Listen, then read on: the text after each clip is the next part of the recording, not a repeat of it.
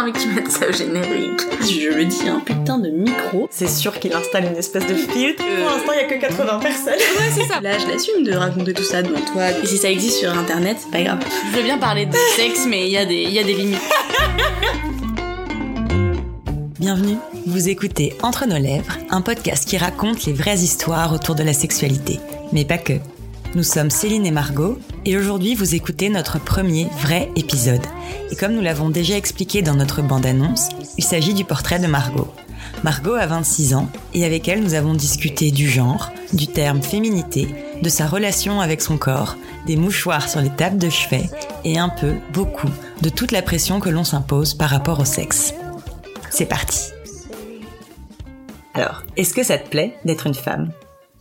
Ouais, ça me plaît. Ça me plaît d'être une femme parce que euh, pour moi, être une femme, ça n'a jamais été synonyme d'une quelconque limite. J'ai toujours pu faire tout ce que je voulais. On m'a toujours, on m'a jamais dit, en tous les cas, que parce que j'étais une femme ou une fille à l'époque, euh, je pouvais pas faire quoi que ce soit. Euh, donc j'avais l'impression d'avoir le champ des possibles devant moi et même parfois plus que les garçons parce que moi, en tant que fille, c'était pas gênant euh, si parfois j'étais forte et parfois j'étais triste ou faible ou si parfois euh, je mettais un pantalon une jupe. Ça n'avait euh, aucune incidence je pouvais faire ce que je voulais.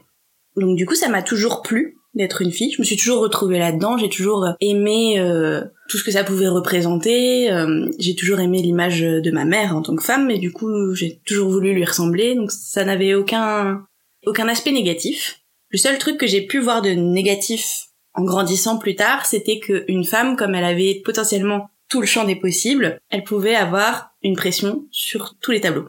Fallait par exemple qu'elle soit euh, intelligente et belle et douée dans son travail et une bonne mère et bonne au pieu, super chouette avec ses amis et toujours disponible et en même temps overbookée parce qu'elle a une super carrière et toutes ces contradictions font que à la fin euh, ça fait une grosse pression. Et du coup, j'aimerais bien écouter ce que, ce que répondrait un homme pour savoir si lui aussi, potentiellement, il ressent autant la pression sur son genre. Mais euh, moi, c'était le seul aspect négatif que je voyais dans le fait d'être une femme. Et tu la ressens, toi, cette pression? Ouais, je la ressens.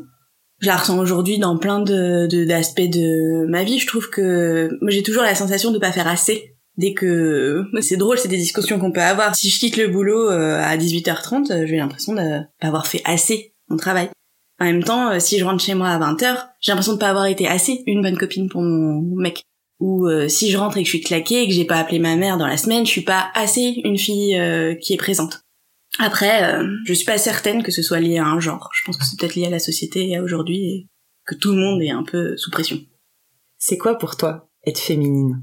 Alors, être féminine, pour moi, dans ce que j'entends euh, de ce que j'ai appris, c'est euh, correspondre aux stéréotypes, entre guillemets, d'un genre. Donc, euh, les stéréotypes que t'associes à la femme, c'est euh, c'est qu'elle doit être délicate, c'est qu'elle doit être séduisante, c'est qu'elle doit... euh, donc tu vois, pour moi, une femme, si elle doit être délicate, c'est pas quelqu'un qui fait du bruit, c'est pas quelqu'un qui prend de la place en société. Donc du coup, ça, ça t'impose de rester dans un potentiellement dans un cadre Ce qui est assez contradictoire, en fait, avec ce que tu disais tout à l'heure, quand tu disais qu'une femme, elle avait tout le champ des possibles et qu'elle pouvait être tout ce qu'elle voulait et que t'avais jamais eu l'impression que tu pouvais pas être quelque chose. Ouais, j'ai dit que j'aimais bien être une femme, j'ai pas dit que j'aimais bien être féminine. Tu vois Enfin, pour moi, euh, je suis contente d'être une femme parce que je peux tout être. Maintenant, les stéréotypes que j'associe, que t'associes au mot féminine, c'est Mhm. pas un truc que je m'associe à moi forcément. Je me sens pas forcément féminine sur euh, tout. Oui, mais je trouve ça cool de le préciser justement Ouais, ouais, et, et justement de faire la distinction Ouais. entre être une femme Et et, être féminine. être féminine, tu vois. Parce que pour moi, être féminine, c'est des stéréotypes que t'associes à la femme. Et euh, moi, je me sens pas féminine dans tout. Par exemple, euh, je prends pas pas de place. Je la prends la place s'il faut. Je, je parle, je peux, je peux rire fort. Tu ris plus fort que moi, mais je peux rire fort. euh, je peux me sentir délicate et pas délicate du tout. euh. Et est-ce que tu sais si tes parents, Hmm. ils étaient heureux d'avoir une fille? J'étais le premier enfant dans ma famille, donc je pense qu'ils étaient heureux d'avoir un enfant. En plus, euh, mes parents avaient eu un peu de difficulté à avoir des enfants avant, donc euh, j'étais plutôt, de manière générale, une bonne nouvelle. Mon père aurait voulu avoir un garçon, je pense euh, pour des raisons euh, très simples, qu'il voulait jouer au foot avec, euh, regarder des matchs et je sais pas, et peut-être faire une mini version de lui. Je pense qu'il y a un petit trip égocentrique dans dans le fait d'avoir un enfant. Mais globalement, ils étaient tous les deux contents d'a- d'avoir euh, une petite fille et euh, j'ai pas eu de frère de mes deux parents, donc je pourrais pas dire ce que ça aurait été si j'avais eu la comparaison avec l'éducation d'un petit garçon, mais je pense pas qu'il m'ait élevé différemment. Euh, tu vois, mon père, euh, c'est le genre de, de papa à vouloir que tu sois excellent dans tous les domaines. Bon, le sport, il a lâché parce que c'était pas mon truc, mais euh, si je ramenais un 17, il me demandait un 18. Je pense que j'aurais été un garçon, je ramenais un 17, il me demandait un 18. C'était pareil. Il venait regarder mes matchs de tennis quand je faisais du tennis. Ouais, je pense qu'il y aurait pas eu de différence. On reparlera de tes parents un petit peu après, parce qu'on en parlera différemment. Et du coup, on va commencer à parler de ton éveil sexuel. Est-ce que tu te rappelles de ton premier souvenir par rapport à ça? Par rapport au sexe? Ouais. Enfant? Non, enfin ce, que, ce dont je me souviens c'est potentiellement euh, ce qu'on m'a appris quoi. Enfin c'est euh, à un moment donné qu'on t'apprend euh, ce que c'est que faire l'amour. Déjà toi tu t'envisageais pas le principe que deux sexes ça pouvait rentrer l'un dans l'autre et faire des bébés. Et ça tu te rappelles de quand tu l'as appris? Pas tellement, je me rappelle surtout du moment où on m'a appris des trucs plus techniques, genre euh, le cours de bio en cinquième quoi. Avec euh, la banane et le préservatif et tout ça. Il y avait vraiment une banane? Je sais plus si c'était une banane, enfin j'espère que c'était une banane et pas un vieux godemiché parce que je pense que ça m'aurait fait beaucoup plus peur. Mais euh, je me souviens du préservatif. Je me rappelle aussi qu'ils prenaient des tailles petites pour pas pour pas stresser les élèves. tu sais, Char, vous inquiétez pas. Vous êtes encore des enfants, c'est normal si. Mais du coup, tu te rappelles à quel âge t'as découvert l'existence de la sexualité? Non. Non, je sais pas, je pense qu'on me l'a appris à un moment, mais j'en ai pas un souvenir fulgurant. Je me souviens juste que j'avais trouvé ça un peu dégueu. Ce dont je me souviens vraiment, c'est les cours de bio à l'école, ouais. Mais j'imagine qu'on a dû m'expliquer quand même avant ce que c'était. J'espère. Parce que si j'ai juste appris ça en cours de bio, ça craint. ah bon? En tout cas, tu t'en souviens pas. Non, je m'en souviens pas. Et comment est-ce que t'as découvert la masturbation? Bah, pareil, pas de souvenir. Pas de souvenir? Non, je sais pas. Je saurais pas te dire. C'est marrant que t'aies aussi peu de souvenirs. Ouais, je sais pas, je... Ça me dit rien. Le seul souvenir d'enfance que je peux te raconter, dont je me souviens, c'est euh, regarder des films à la télé ou potentiellement euh, des séries où les gens s'embrassaient et euh, trouver que ça me faisait un effet, pas savoir euh, quel effet ça faisait, euh, me tourner vers ma mère et lui dire quand je regarde les gens s'embrasser à la télé, ça me fait un truc, et, elle de me répondre bah regarde pas, ce qui n'a pas fait avancer le schmilblick. Mais donc du coup, euh, c'est les seuls souvenirs que j'ai. Après, je me souviens vraiment pas.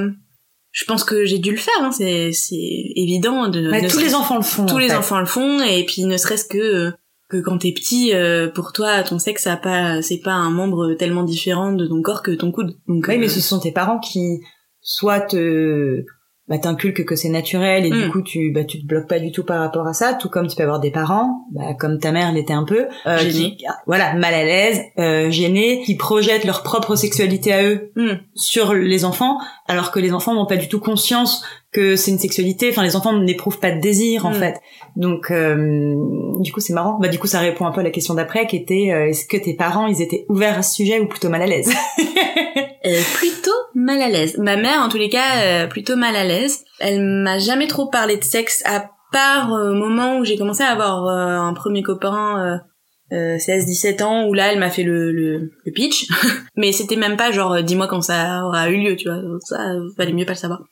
Mon père, lui, par contre, euh, j'ai un souvenir très net de, quelque chose qu'il m'a dit, et je pense qu'il est une super chose et qui m'a vraiment aidé, c'est... euh, il me demandait toujours euh, si j'avais un amoureux à l'école ou une amoureuse. Et en fait, rien que ça, enfin moi ça m'a toujours débloqué sur le fait que je pourrais à lui lui dire si j'avais un amoureux ou une amoureuse et ça lui poserait zéro problème.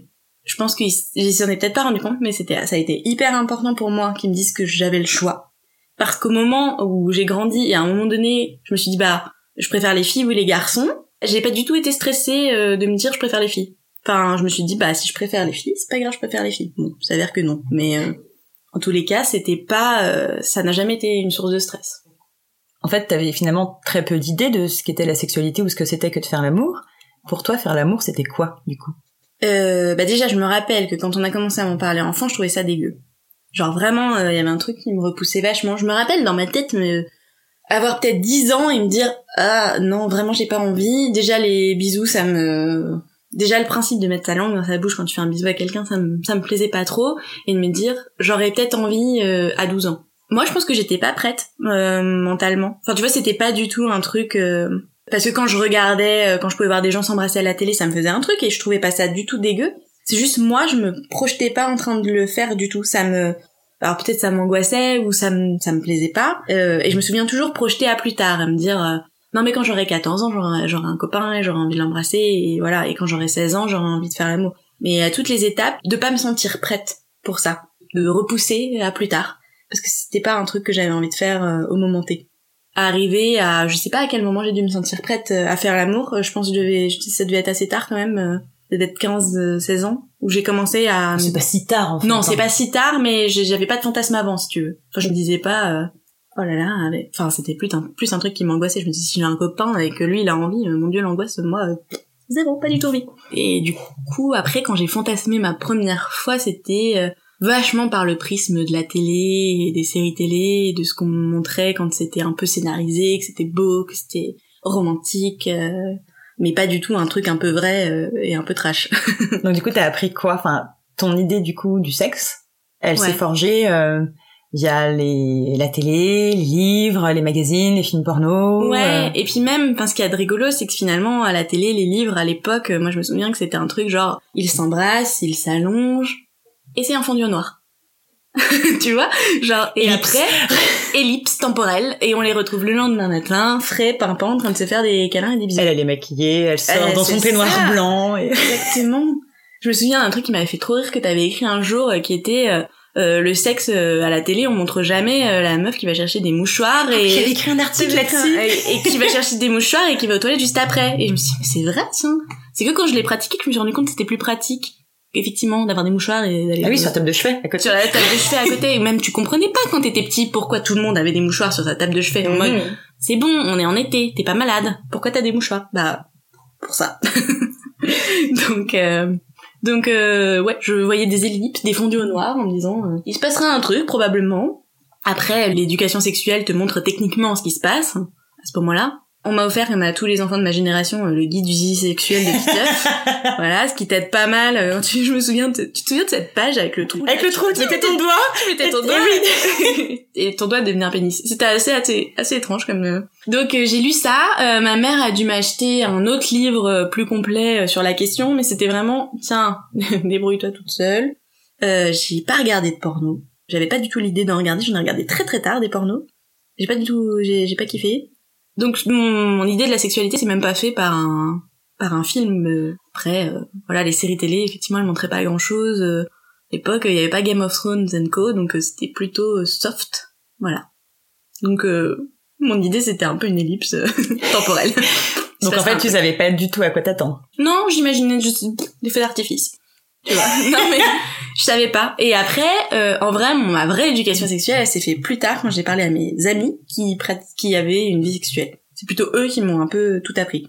Euh, de comment ça s'était passé pour eux et, et comment ça se passait en vrai. Euh, bon, après, cela dit, à cette époque-là, tu parles pas trop des trucs euh, crades type les mouchoirs. mais euh, mais c'était plutôt par les par le biais des histoires de première fois de mes copines qui disaient ah ou ça m'a fait mal ou euh, j'ai saigné ou euh, c'était trop cool euh, ou euh, j'ai eu un orgasme dès la première fois que je me suis fait une idée de ce que ça allait être. Et du coup, toi, ta première fois, c'était quand et c'était comment? Bah du coup, ce qui est très drôle, c'est que comme j'avais cette espèce de truc du dégoût tout le temps, d'un coup, je me suis retrouvée à me dire oh là là, je suis super en retard. Parce que si tout le monde l'a fait à 15-16 ans et que moi je le fais pas, c'est que j'ai un problème. Et ça a duré un petit moment parce que je crois que je devais avoir euh, 18 quand je l'ai fait. Et euh, vraiment, je me souviens avoir passé tout ce temps-là à me dire euh, c'est pas normal que je l'ai pas fait. Si je le fais pas, c'est que personne n'a envie de moi. Et là, je renvoie une image de quelqu'un dont personne ne veut. Je pense que les, les gens avec qui je, traînais à l'époque devaient pas aider parce qu'ils étaient tous actifs sexuellement et tous euh, très vantards à ce sujet. Enfin, je me souviens euh, d'une amie euh, quand j'avais 16 ans euh, qui avait une liste de tous les mecs avec qui elle avait couché et qui me disait non mais c'est bon tu peux le faire hein, c'est quand même pas très compliqué euh. et moi qui étais là euh, bah ouais mais en fait je veux pas le faire avec quelqu'un euh, juste comme ça juste parce qu'il faut. Et je me souviens vraiment avoir cette idée de euh, je suis en retard euh, personne veut de moi et j'ai un problème et si je le fais pas vite ça va devenir un gros problème. Et alors finalement, tu l'as fait avec qui? Euh, bah, je l'ai fait avec mon copain de l'époque, euh, après avoir bien internalisé le fait que c'était un problème. Donc c'était tellement un problème que je pouvais pas lui dire que je l'avais jamais fait. euh, parce que parce que dans ma tête c'était un peu la honte de ne pas l'avoir fait donc je voulais pas que son regard sur moi change en quoi que ce soit donc euh, il était pas au courant et moi je me souviens euh, je l'ai je l'ai quand même fait poireauter mais j'étais hyper stressée au moment où ça s'est fait parce que ne l'ayant pas dit j'espérais vraiment que mon corps me trahirait pas Et donc dans mon souvenir, euh, j'étais pas spécialement à l'aise, j'étais plutôt un bâton euh, qui bougeait pas et qui attendait que ça se passe. Et une fois que ça a été fini, par contre, euh, j'ai le, souvenir très précis de me dire ah ouais, tout ça pour ça. Vraiment, j'étais d'une part extrêmement soulagée que ce soit fini et de pouvoir cocher euh, le truc de ma liste et de me dire bon c'est bon à partir de maintenant tout va bien, tu fais partie de ceux qui l'ont fait, t'es dans le bon camp. Avec euh, d'ailleurs en, me posant jamais la question du je sais le faire mais je sais pas forcément bien le faire, je sais pas bien faire l'amour, j'ai pas appris ça, mais juste au moins je j'étais plus vierge. Par contre, euh, je me souviens vraiment m'être dit tout de suite euh, tout ça pour ça. Enfin, est-ce que les gens vraiment écrivent des chansons à ce propos, des films, de la littérature? C'est quoi le but? Ça ne fait rien, on se fait on se fait on s'ennuie. Et euh, en plus, euh, vraiment, ça, je, je me souviens que ça me procurait aucune émotion ou aucune sensation. Je ressentais rien. J'étais là, j'attendais, donc ça m'a pas fait mal, donc j'étais plutôt contente. Mais ça ne m'a rien fait d'autre. Et les fois d'après non plus. Et du coup, je me suis dit ah merde, bah, y a, enfin, alors soit on m'a raconté des mythos toute ma vie, soit euh, j'ai un autre problème qui est que je ressens rien quand je le fais. T'enchaînes d'un problème à l'autre. Donc c'est toujours aussi stressant. Et, euh, et j'étais avec ce, ce garçon, et ça se passait euh, pas, mal, mais pas bien. Et j'ai le souvenir euh, aussi de, de passer mon temps à inventer des scénarios pour pas avoir à faire l'amour, vu que ça m'ennuyait profondément de le faire et que euh, j'étais pas si amoureuse euh, que j'avais envie de le faire pour lui. Donc par exemple, je voulais pas faire l'amour avec lui parce que je me disais que c'était chiant parce que le lendemain j'allais devoir me laver les cheveux. Ce genre de truc. genre euh, oh non demain il va falloir que je me lave les cheveux. Oh non demain je dois aller tôt au boulot. Du coup si je fais l'amour je vais avoir un peu moins de sommeil. Là, là. Bah, bref euh, tout le panel des excuses possibles et inimaginables. Voilà, le, le début de la vie active et sexuelle, c'était pas non plus, euh, ça n'a jamais été les feux d'artifice pour le coup. Et du coup, à partir de quand est-ce que t'as aimé? L'amour Euh, ça devait être euh, le copain d'après. Et en fait, ce qui de rigolo, tu vois, c'est que je me suis jamais dit qu'il était pas doué au lit. Je me suis ja- jamais, à un seul moment, je me suis dit, c'est peut-être lui qui sait pas faire. Je me suis tout de suite dit, c'est moi qui qui doit pas être euh, bien, ou alors est-ce que c'est parce que je suis pas complètement amoureuse de lui que je ressens rien, ou alors est-ce que c'est parce que j'ai un problème que je ressens rien. Mais jamais je l'ai remis en question. Ce qui est drôle parce que en vrai j'aurais pu juste me dire bah peut-être que c'est pas un bon coup et c'est pour ça que tu ressens rien. Et- ça ça m'est seulement venu quand j'ai couché avec quelqu'un d'autre. Et que là j'ai commencé à ressentir quelque chose, je me suis dit ah peut-être c'était pas toi le problème en vrai. Peut-être que c'était la personne d'avant. Et quand du coup après j'ai j'ai commencé à à aimer ça avec d'autres personnes, après euh, m'est venu assez vite euh, l'espèce de complexe une fois que j'aimais bien le sexe de me dire est-ce que je fais ça bien? Est-ce que je suis euh, est-ce que je suis bonne au lit? Et du coup pour être bonne au lit, euh, mon premier truc c'était de me dire faut absolument pas que tu sois une étoile de mer. Donc, je bougeais dans tous les sens. Ce qui n'avait pas de sens non plus. Mais genre, euh, je sais pas, tous les trois allers-retours, j'étais genre, non mais viens, on change de position. Et, euh, il a fallu que quelqu'un me dise, non mais en fait, c'est c'est pas non plus comme ça que ça, que ça marche. T'as le droit de, t'as le droit de profiter de l'instant et, et d'attendre euh, qu'il se passe des choses dans ton corps sans forcément essayer de, d'être un, un petit animal dans une cage qui essaye de déclencher quelque chose. On va aussi parler un petit peu de ton corps. Chouette. Comment tu t'entends avec lui? Est-ce que tu l'aimes? Je crois que euh, mon corps, je le remets à sa place de corps. C'est-à-dire que mon corps, il me sert à faire plein de trucs dans ma vie. Et il est pas là uniquement pour faire joli. Je trouve que souvent, euh, dans ton rapport au corps, tu peux être en conflit avec lui parce que il faudrait qu'il soit grand, mince, beau, euh, qu'il reflète ce que tu pensais être à l'intérieur parce que c'est le premier truc que les gens voient. Et euh, moi, je crois que j'essaye de me dire qu'en fait, il est là pour euh, m'emmener d'un point A à un point B, me faire euh, réfléchir euh, correctement, faire que je suis en bonne santé. Et tout ça me permet d'avoir aujourd'hui, j'espère, un rapport apaisé avec lui. Ce qui ne veut pas dire que j'ai pas des moments comme tout le monde de gros flip où genre je déteste me voir en photo. J'ai aucun problème avec le fait euh, d'être moi, de j'aime bien prendre soin de moi, j'aime bien m'habiller. Je peux me mettre nue, je peux me mettre en maillot de bain, je peux aller à la plage, je peux me mettre nue devant mon mec mais devant mes amis aussi, y a pas de problème. Par contre, euh, tant que je me vois pas, tu vois, enfin tant que tant que c'est une image représentée dans mon, dans ma tête de ce que je peux être pour les autres, quand je vois des photos, ça me fait un peu moins plaisir. En vrai, je suis plutôt genre ah mon dieu, genre c'est pas l'image que j'ai de moi et euh, donc ça c'est un peu un conflit. Mais du coup, je le mets de côté en essayant de pas regarder de photos de moi-même. Et qu'est-ce que tu préfères chez toi? Euh, qu'est-ce que j'aime bien chez moi? Euh, Je sais pas, j'aime bien, euh, j'aime bien le, j'aime bien mes yeux verts, j'aime bien le fait qu'on me dit souvent que que j'ai un chouette visage. Mais ça va être des choses que les gens me disent. Moi, je sais pas objectivement ce que j'aime chez moi, tu vois. Je vais, je vais aimer les choses pour lesquelles les gens vont me faire des compliments.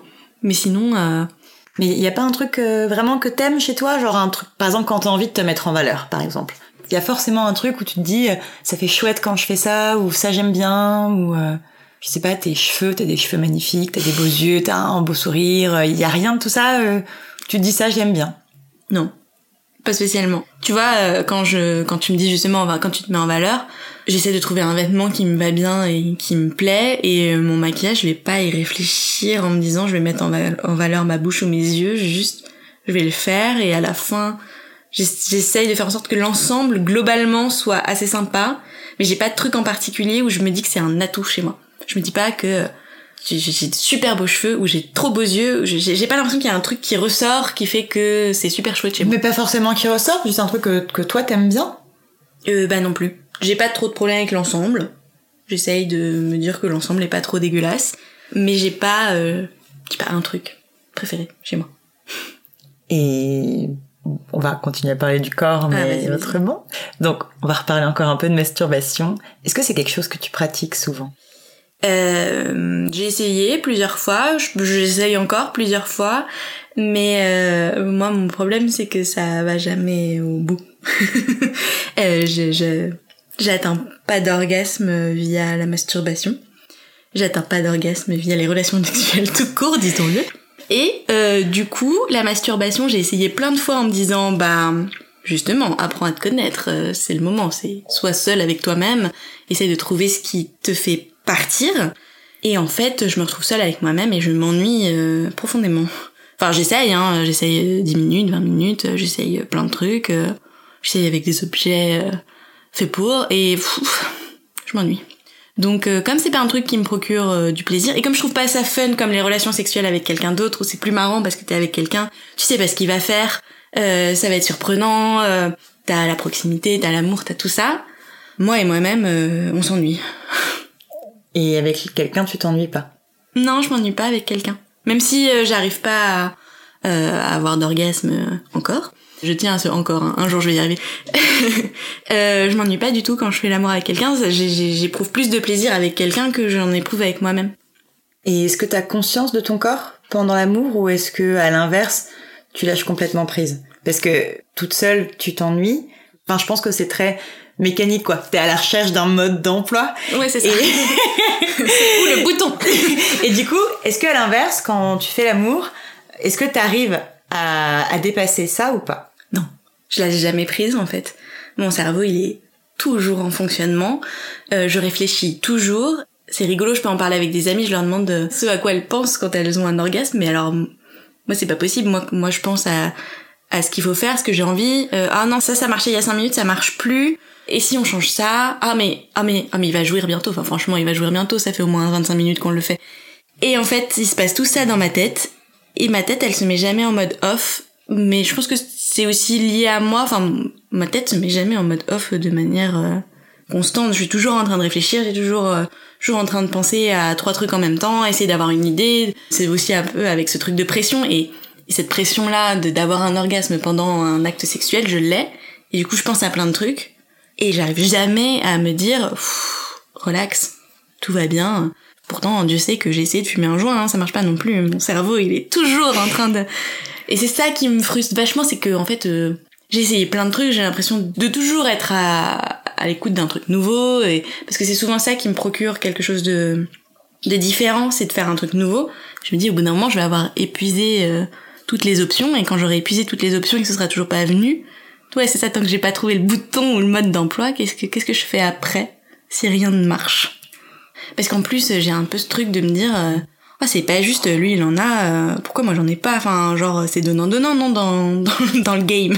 Faudrait que moi aussi j'y arrive à chaque fois, c'est c'est pas normal que j'y arrive pas. Et du coup, bah, j'essaye d'en avoir et en fait, euh, marche pas. Et ça va, tu le vis bien? Bon, ça dépend des jours. C'est, euh, j'ai l'impression d'être, tu sais, un petit rat dans un, dans une roulette, quoi. Genre, euh, toujours en boucle sur ce truc. Alors, parfois, je vais me dire, euh, je m'en fous, mais c'est pas tellement, c'est pas tellement vrai, en fait. j'y réfléchis quand même, j'essaye de comprendre, euh, d'analyser pourquoi j'y arrive pas. Et effectivement, je sais bien que c'est parce que je lâche pas prise. Mais une fois que tu sais ça, tu fais quoi?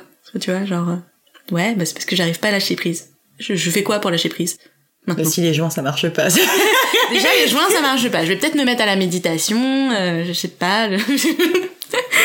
c'est c'est compliqué. Donc euh, non, c'est un c'est un sujet de frustration. Après j'essaye de j'essaye de faire en sorte qu'avec euh, avec les, les partenaires que je puisse avoir, j'essaye quand même de m'amuser et en fait en soi j'aime toujours faire l'amour. C'est toujours chouette, c'est toujours marrant, genre j'y prends du plaisir. Juste j'arrive pas au bout et c'est un peu frustrant. C'est la question un petit peu rigolote qu'on aime bien. Des cinq sens, lequel est le plus lié à la sexualité pour toi? Moi je dirais que c'est l'odorat parce que je relis ça vachement aux odeurs du sexe, à l'odeur du corps, à je sais pas, à l'odeur du savon, à l'odeur euh, de la transpiration et, et ça pour moi c'est assez, euh, enfin c'est un truc qui qui marche chez moi l'odorat plus que la vue. C'est pas la vue d'un homme nu qui qui provoque euh, ça, mais vraiment plus. je pense que l'odeur c'est assez lié à la proximité physique que ça marche. Parce que du coup, c'est quoi la sensation que tu recherches justement à travers le sexe? Eh ben l'abandon, mais j'y arrive pas trop. non mais tu parles de proximité aussi, tu vois, de connexion, ah, de, bah. tu vois. Ah ouais, bah c'est parce que encore je te parle de je reste keblo sur mon orgasme, mais euh, si je suis honnête, j'aimerais bien trouver l'abandon, le, le, nirvana, tout ce que tu veux qui va avec l'orgasme. Comme je n'arrive pas à trouver ça, euh, les autres trucs qui me plaisent euh, vraiment et les sensations que je recherche à, travers le sexe, c'est la proximité, euh, c'est euh, c'est euh, le contact des corps, c'est la tendresse, c'est l'amour, tout ce que t'as aussi dans tes relations amoureuses avec les gens qui fait que c'est le un moment important en couple. Et t'en parles de tout ça avec avec ton ou tes partenaires, enfin par exemple du fait que t'arrives pas à avoir d'orgasme, c'est quelque chose dont, tu parles assez ouvertement? Eh ben, par exemple, quand je suis pas à l'aise avec eux, je simule automatiquement tout de suite. Parce que c'est pas en fait comme pareil comme j'ai l'impression que c'est mon problème euh, et si je suis pas assez à l'aise avec la personne je me dis euh, c'est pas son problème euh, faisons le c'est en général des relations qui durent pas du coup parce que si t'arrives pas à être assez à l'aise pour parler de ça. Et après dans les relations plus importantes je vais probablement simuler au début parce que je sais pas comme une forme d'encouragement. Mais au bout d'un moment je vais arrêter. Et puis à un moment donné j'aurai la discussion de dire euh, bah en fait euh, j'y arrive pas et du coup tu fais ton coming out de simulation. Ouais je fais mon coming out de simulation genre coucou en fait je t'ai raconté n'importe quoi depuis ces trois derniers mois mais du coup, quand tu lui en parles, parce que je sais plus si tu l'as dit, mais c'est que t'en as jamais eu de, de toute ta vie euh, d'orgasme, que ce soit toute seule ou, ou, avec quelqu'un. Et moi, ce dont j'avais envie de parler, c'était le fait que tu mettais beaucoup la faute sur toi dans tes relations. Enfin, tu, c'est mon problème, c'est mon truc, tu vois. Mm. Mais pas forcément. Dans des relations importantes, ça peut être un truc euh, à deux. Ouais, bah dans les relations importantes, euh, le truc c'est que on essaye à deux. Mais on essaye, euh, on peut essayer plein de fois, beaucoup, veut faire plein de trucs. Enfin souvent, les garçons avec qui j'ai été, ils ont été super chouettes. ils ont essayé, ils ont pris le problème à bras le corps ou à bras tout ce que tu veux. Mais en fait, après, moi je me sens mal parce que je me rends bien compte qu'ils essayent, ils essayent, ils essayent et, et ça marche pas et comme moi j'y arrive même pas toute seule, je me dis euh, en fait si c'est mon problème, c'est parce que moi j'identifie la cause comme j'arrive pas à lâcher euh, à être à l'aise euh, et à pas l'attendre en fait.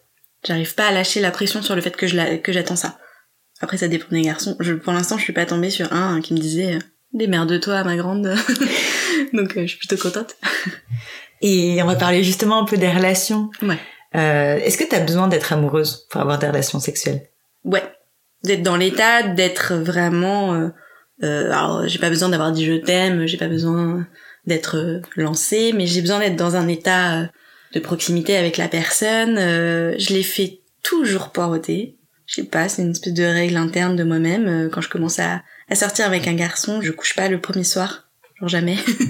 euh, je sais pas, je me dis que je fais un tri comme ça, tu vois. Genre, euh, si tu tiens pas trois semaines, un mois, euh, un mois et demi, euh, c'est que tu valais pas la peine. Et c'est important pour toi le, le sexe dans un couple? Euh, Ouais, ouais, ouais, c'est important. C'est important aussi parce que parce que c'est un autre truc sur lequel je me fous la pression sur sur il faut faire l'amour plusieurs fois par semaine pour que ce soit bien parce que t'entends ce qu'on dit des autres couples un couple heureux, c'est un couple dont la sexualité fonctionne bien. Euh, le rapport moyen des Français par mois, c'est tant de ce genre de trucs et et pour moi pour moi c'est important. Après, je pense que ce qui fait aussi euh, que c'est important euh, pour moi, c'est que euh, j'ai l'impression que si on fait pas l'amour, l'homme va partir. Que si je satisfais pas ses besoins en termes de sexualité, je vais me faire lourder. et ça, ça vient de, de d'un moment euh, au moment du divorce de mes parents où euh, il y avait tout ce truc de de qui c'est la faute et c'est la faute de l'un parce qu'il est parti avec quelqu'un d'autre et euh, une petite guéguerre entre les deux qui a fait qu'à un moment donné mon père énervé m'a dit de toute façon si je pars c'est parce que avec ta mère on faisait plus l'amour et j'étais petite je devais avoir 11 ans et je, m'en ça par contre je m'en souviens parfaitement de ce moment-là et de me dire je pense que je l'ai pas intégré sur le coup mais de me dire ah c'est ça et de penser du coup toutes les années après que si je faisais pas l'amour, si on n'avait pas de sexualité, ou si on n'avait pas une sexualité dans les normes, ou pas une sexualité super active encore plus que dans les normes, j'allais pas garder les garçons euh, qui étaient avec moi. Donc par exemple, ça a pu poser problème euh, dans une de mes relations quand euh, on n'avait pas les mêmes libidos et que lui en fait il en avait pas spécialement envie aussi souvent que moi je pouvais le solliciter. Et j'avais l'impression que s'il voulait pas faire l'amour, c'est qu'il voulait pas de moi. Enfin, c'était un truc très euh, d'égo, quoi. Enfin, quand on te dit non, euh, quand tu proposes de faire l'amour, euh, tu te dis ah cool. donc donc tu me désires pas, donc je suis pas jolie, donc tu m'aimes plus, voilà. Et et j'ai mis vachement de temps et de discussion avec cette personne pour arriver au constat que en fait il allait pas me quitter si par moment on faisait pas l'amour et que s'il en avait pas envie, il en avait juste pas envie et ça remettait pas en question tout le reste. Mais moi, euh, pour moi, c'était euh, c'était la fin du monde, quoi. Et toi, qu'est-ce que tu attends de lui, de ton partenaire? Euh, J'attends qu'il soit à l'écoute et j'attends qu'il soit impliqué, euh, impliqué dans dans le fait de de pas juste, enfin une fois que je lui ai dit que moi par exemple j'arrivais pas à avoir d'orgasme, qu'il se dise pas que c'est juste mon problème et qu'il essaye tant que faire se peut de m'aider à, à, avancer sur le sujet ou à trouver des solutions, même si euh, il peut pas répondre à ma place à toutes les questions. Donc toi, tu te dis que c'est ton problème, mais t'attends de lui qu'il se dise que c'est pas ton problème. Ouais. Bah moi, j'essaye de me dire que c'est quand même à moi de travailler sur moi, en partie. Mais j'ai pas envie qu'il se dise, euh, bah elle fait tout le boulot toute seule et en attendant, j'attends qu'elle règle le truc et puis quand elle aura réglé le truc et qu'elle aura trouvé comment ça marche, elle me donnera le mode d'emploi et puis j'actionnerai les boutons au bon moment. Et quand est-ce que tu te sens attiré par quelqu'un ou ton partenaire? Euh, dans un trip égoïste quand il est attiré par moi aussi, je crois. tu vois, quand il te montre qu'il a envie de faire l'amour, je sais pas, ça provoque euh, en retour euh, assez immédiatement une envie de faire l'amour. C'est assez rare que quand quelqu'un a envie de faire l'amour avec moi et qu'on est dans une relation, hein, pas juste dans la rue, que j'ai pas envie en retour. Je me laisse euh, assez facilement euh, entraîner. Et après, sinon, je sais pas, c'est peut-être, c'est plutôt, c'est pas forcément des trucs qu'il fait, c'est peut-être je suis juste dans le mood, j'ai envie de faire l'amour et ça s'enchaîne comme ça. Mais vraiment, le désir de l'autre, ça provoque le mien. Tu tombes facilement amoureuse? Non, alors ça par contre, pas du tout. Je pense que je mets plein de mécanismes de protection de ma personne. Et du coup, euh, pendant la phase de présélection, euh, avant que tu... Déjà, tu vois, je, je fais pas l'amour le premier soir, euh, ni le deuxième, ni rarement le troisième. Enfin bref, ça peut durer quelques soirs quand même. Et je me cherche toujours des excuses pour pas... Enfin, quand je suis célibataire et que potentiellement je pourrais être ouverte à une relation, je trouve toujours le moyen de me dire non, il a fait ça, ça m'a gêné, il a dit ce truc là et il a pas commandé la bonne boisson au bar, enfin bref, n'importe quoi, qui pourrait me permettre de, de me dire que c'est pas l'homme idéal et du coup euh, on prend pas le risque. J'essaie de protéger, euh, de pas de pas subir de déception, qu'elle soit amoureuse, que je, je veux pas être celle qu'on rappelle pas, tu vois. Enfin ça, ça me, ça me ferait de, trop de peine et du coup je me protège pas mal de cette peine. Donc non, je ne suis pas quelqu'un qui tombe amoureux facilement du tout. Parce que tu te protèges. Parce que je me protège beaucoup. Et quand t'es amoureuse, est-ce que tu peux avoir envie d'autres personnes? En fait, je, je pense pas avoir envie de quelqu'un en particulier. Je peux me faire des fantasmes, des petites histoires dans ma tête, euh, des petits films érotiques euh, avec des gens qui qui ne sont pas incarnés. Ce n'est pas quelqu'un que je connais. Euh, et jusque là, quand j'étais en couple, que je pouvais rencontrer d'autres personnes, je me suis jamais imaginé faire l'amour avec quelqu'un d'autre. Après, peut-être qu'un jour, quand je serai avec quelqu'un dont je suis plus amoureuse, ça viendra. Mais pour l'instant, à l'heure actuelle, non. C'est important pour toi la monogamie? Euh, En couple, oui. Enfin, quand je suis en couple avec quelqu'un, j'ai pas très envie qu'il fasse l'amour avec quelqu'un d'autre. Parce que je pense que ça me remettrait trop face à, à des, mes insécurités à moi, tu vois. J'aurais du genre à partir en vrille et me dire, s'il a couché avec quelqu'un d'autre, c'est que je suis pas assez ceci, pas assez cela, pas assez machin. Et est-ce qu'il y a autour de toi des, des couples qui te servent de modèle ou que tu admires? Bah, J'en ai pas beaucoup, euh, des couples que j'admire. Ni euh, trop euh, dans mes amis, parce que potentiellement t'es trop proche des gens et t'entends... En fait, avec tes potes, souvent, elles te racontent plus les trucs qui ont merdé chez leur mec que toutes les fois où il a été génial. Alors je me doute pas qu'ils sont géniaux, mais quand t'es pas dans le couple et, que ce mec a des défauts que, que toi tu supporterais pas, du coup t'arrives pas à idéaliser euh, les couples de ton entourage. Et j'ai pas non plus de couple dans ma famille euh, qui pourrait faire un modèle. Donc euh, non. Mais ce qui m'apprend que c'est pas si facile et que tu dois essayer de, quand t'as un couple, de faire fonctionner aussi quelque chose de pas forcément évident. Tu as peut-être déjà répondu là et tout à l'heure, mais pour toi, c'est quoi l'amour? Ah, ah. La grande question. La grande question. plus on finit par celle-ci, c'est tellement cliché. Pour moi, l'amour, c'est c'est pas un truc fusionnel. Je, vais faire par les choses que ça n'est pas parce que là du coup euh, je suis un peu bloquée, j'arrive pas à trouver une réponse pertinente. C'est pas c'est pas un truc fusionnel, c'est pas non plus euh, quelqu'un qui doit me compléter. J'attends pas quelqu'un qui qui soit le, le yin de mon yang, enfin j'attends pas une un rapport comme ça, j'attends juste euh, quelqu'un qui soit là et avec qui j'ai envie de passer 24 heures sur 24 si possible mais qu'on le fasse pas pour de vrai. Et alors en fait, c'était pas la dernière question parce qu'on on a une vraie dernière question qui est pourquoi c'était important pour toi de faire ton portrait et de nous dire tout ça? Mm je pense qu'on en a un peu parlé dans l'épisode de teaser. Ce qui était important pour moi, c'est que à ces questions de euh, d'orgasme, je pense que je suis pas la seule. Il y a des études qui montrent que c'est pas un truc si évident que ça pour toutes les femmes, mais euh, ça reste un sujet assez tabou. Moi, euh, j'en ai parlé à quelques-uns de mes amis ou des gens autour de moi parce que j'essaie de pas en faire un tabou, parce que je trouve que c'est pas grave en soi. Mais les réactions sont toujours un peu, euh, alors elles peuvent être très bienveillantes, mais parfois pas. Parfois c'est plus euh, ah bon, hein, mais qu'est-ce qui va pas Qu'est-ce que ça veut dire Est-ce que ton mec il s'est il est pas bon au pieu? Est-ce que est-ce que toi t'es frigide? Enfin bref, tout un tas d'adjectifs qui peuvent qu'on peut appliquer à des gens qui ont qui ont potentiellement pas d'orgasme mais qui sont pas la vérité en vrai. Je pense pas être quelqu'un de frigide. Les garçons avec qui j'ai été euh, étaient loin d'être euh, mauvais au pieu, c'est juste euh, ça arrive. Et, je me dis que si j'avais écouté quelqu'un qui en parlait, ça m'aurait fait un peu me décomplexer. Tout comme, en fait, si j'avais à 16 ans entendu l'histoire d'une jeune fille qui faisait pas l'amour et à qui ça posait pas de problème, en fait, et que c'était pas grave et qu'elle allait faire l'amour à 19 et que et que balèque comme on dit. Non mais en vrai euh, je me dis que plus on en parle, plus peut-être des gens peuvent se retrouver et euh, s'ils s'y retrouvent ou pas, ça les fait réfléchir un peu. C'est toujours ça de gagner.